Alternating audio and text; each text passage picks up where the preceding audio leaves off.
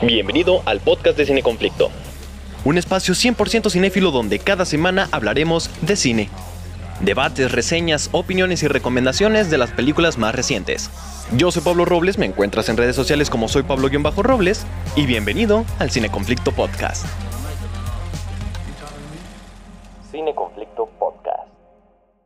A estas alturas del partido, 31 películas de Marvel después, que nos entreguen una película con la falta de calidad que tiene esta, me parece una total grosería para los fans. El cine de entretenimiento y la calidad no tienen por qué estar peleados, no son opuestos, van de la mano, pueden hacer películas entretenidas con mucha calidad. Por lo que justificar este tipo de películas con la frase es que es de Marvel, ¿qué esperabas? Me parece una manera de justificar que nos están entregando malas historias. ¿Es acaso Ant-Man and the Wasp Quantum Mania una película que forma parte de esta falta de calidad? Bienvenidos, bienvenidas sean a Cine Conflicto. Yo soy Pablo Robles y me pueden encontrar en redes sociales como arroba soy Pablo-Robles. Y es momento de que hablemos de la película que va a iniciar la fase 5 del universo cinematográfico de Marvel, Ant-Man and the Wasp Quantum Mania.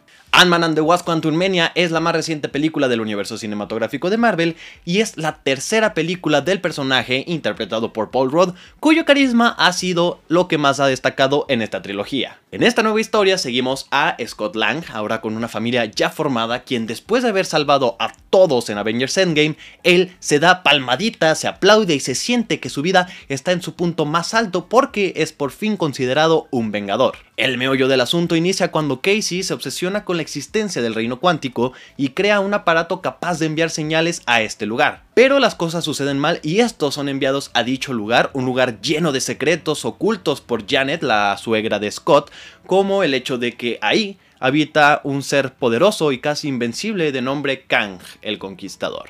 Se las planteé bien interesante, ¿a poco no? Pero honestamente esta película es todo menos interesante y hay muchos factores alrededor de esto. Se supone que lo que estamos viendo aquí es la introducción a una nueva fase del universo cinematográfico de Marvel y aquí en esta película también quisieron aprovechar para darnos un pequeño vistazo de lo que será el gran villano a vencer en esta nueva saga denominada como la saga del multiverso.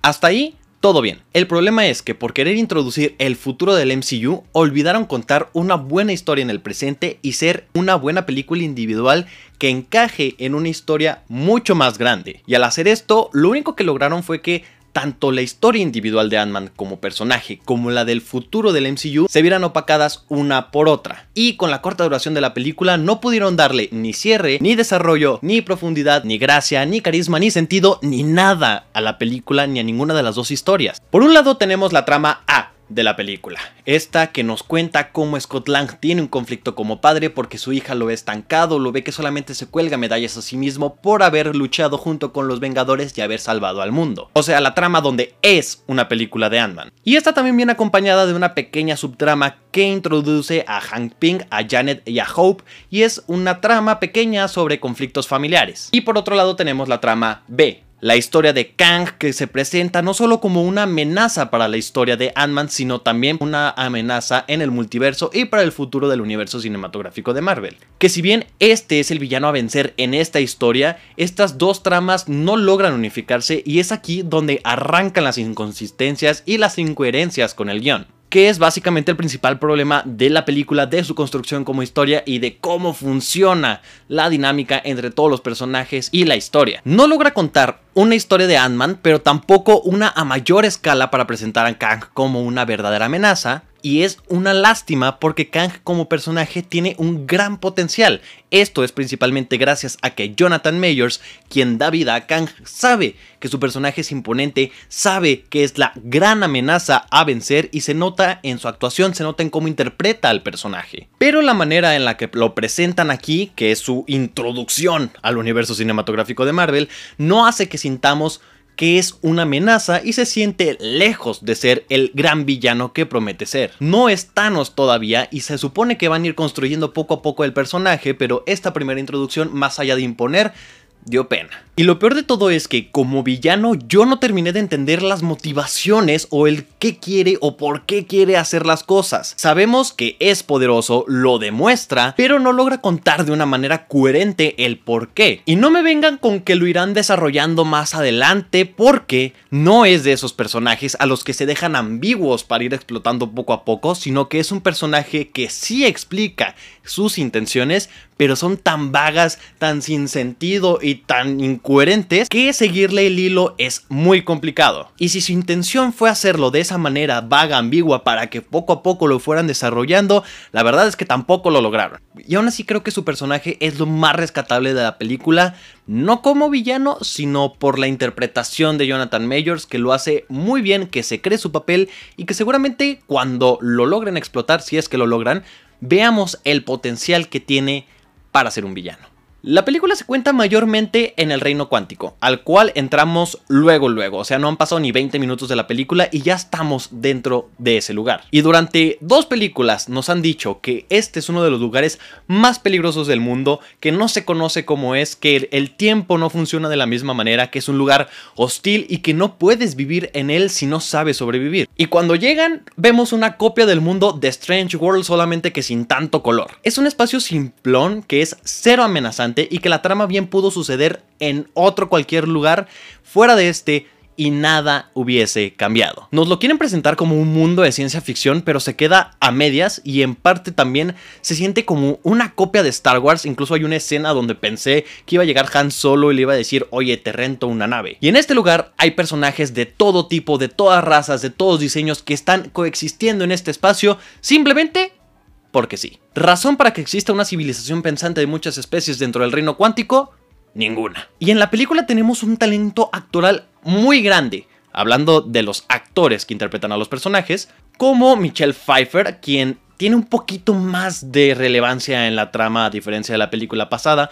Paul Rudd, que sigue siendo el mismo Ant-Man carismático, chistoso, burlón, pero a quienes dejan de lado respecto a su importancia en la historia es a Evangeline Lilly, quien hace de Wasp, y a Michael Douglas, que hace de Hank Pym. Ajá, The Wasp. Casi no aparece en Ant-Man and the Wasp. Si bien todas son buenas actuaciones, el guion de esta película hace ver a todos como si nunca hubiesen estado enfrente de una cámara. Y aún así hacen lo que pueden con lo que les dieron. La única que no lo hace y que da una actuación espantosa es Katherine Newton como Casey. Y es irónico porque después de Scott Lang es ella quien tiene más protagonismo y relevancia en la trama y en la película. Pero es que su actuación es verdaderamente horrible. Hay más expresión en el Simba de CGI que en ella. Y hablando de CGI, vamos a entrar en un tema fuerte, un tema difícil de ver. Marvel ha sido criticado fuertemente en los últimos meses por ser una empresa exigente que trata mal a sus artistas de efectos visuales y los torturan con largas jornadas de trabajo. Y es por esto que yo creo que los artistas de Marvel decidieron vengarse y darnos una probada de lo que es ser torturados y nos entregaron los peores efectos visuales que he visto en una película de Marvel. Sí, incluso peores que esto. Es muy cansado para la vista, el alma y la cartera ver este trabajo de efectos visuales que en 2023 se sientan como una película de bajo presupuesto del 2004. De verdad es impresionante que a estas alturas y con tanta innovación tecnológica veamos efectos visuales como este. Y si eso es difícil de ver, el diseño de uno de los personajes más innecesarios en la historia de personajes innecesarios es peor. Porque sí, esta película introduce a Modo, y aunque los cómics es conocido por ser una cabeza flotante de mal aspecto, aquí es el mal aspecto de una cabeza flotante. Además de que, como ya dije, su personaje es innecesario y no aporta absolutamente nada a la trama. Si lo quitamos, la película es exactamente la misma porque no sirve para absolutamente nada su personaje. Bueno, Sí, sirve para dar pena ajena. Y no es lo único que da pena ajena porque una de las cosas añadidas a esta enorme lista de cosas mal trabajadas es el humor.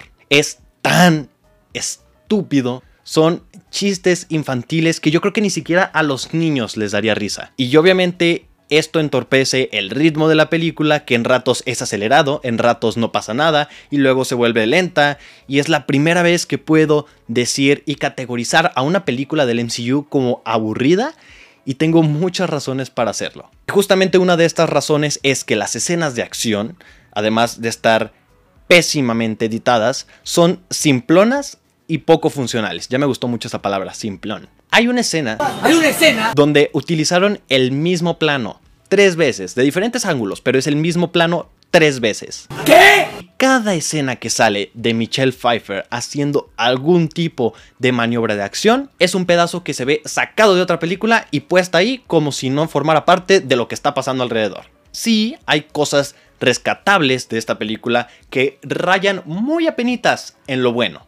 Hay unos momentos donde los efectos visuales sí juegan a su favor y parece que ahí se fue todo el presupuesto de la película y también Paul Rudd como Ant-Man que sigue siendo muy encantador su personaje, muy carismático, muy Paul Rudd. Y podría quizás agregar que hay momentos interesantes en el tercer acto, pero destacar tres cosas de uno de los estudios más grandes del mundo da pena.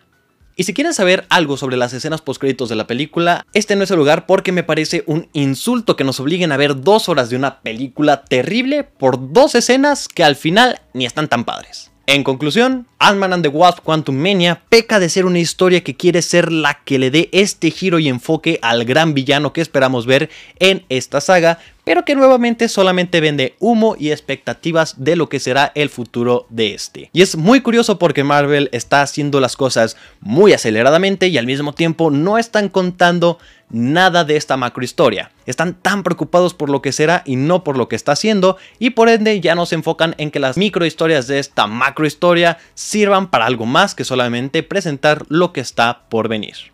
Pero bueno, si ya viste esta película, me interesaría saber qué opinaste de ella. A lo mejor yo estoy exagerando, pero no lo creo porque verdaderamente creo que esta película es muy mala por donde se le vea. Entonces, deja aquí abajo en los comentarios qué te pareció o platícame en mis redes sociales. Me encuentras como arroba soy Pablo-Robles para que platiquemos un poco más a fondo de esta película y de tu opinión acerca de ella. Y no olvides seguir a Cine Conflicto con ese mismo nombre en todos lados para que formes parte de esta comunidad de noticias, reseñas, opiniones y recomendaciones de cine. Suscríbanse, denle like, activen la notificación, etcétera, etcétera, etcétera. Yo fui Pablo Robles, nos vemos a la próxima. Adiós. Este fue el episodio de esta semana. Si te quedaste con ganas de más cine, te invito a que me sigas en mis redes sociales, me encuentras como soy Pablo-Robles y en las redes sociales de Cine Conflicto con ese mismo nombre en todos lados. Allá encuentras mi opinión antes que nadie y te enteras de las noticias más recientes del mundo del cine. Esto fue Cine Conflicto Podcast.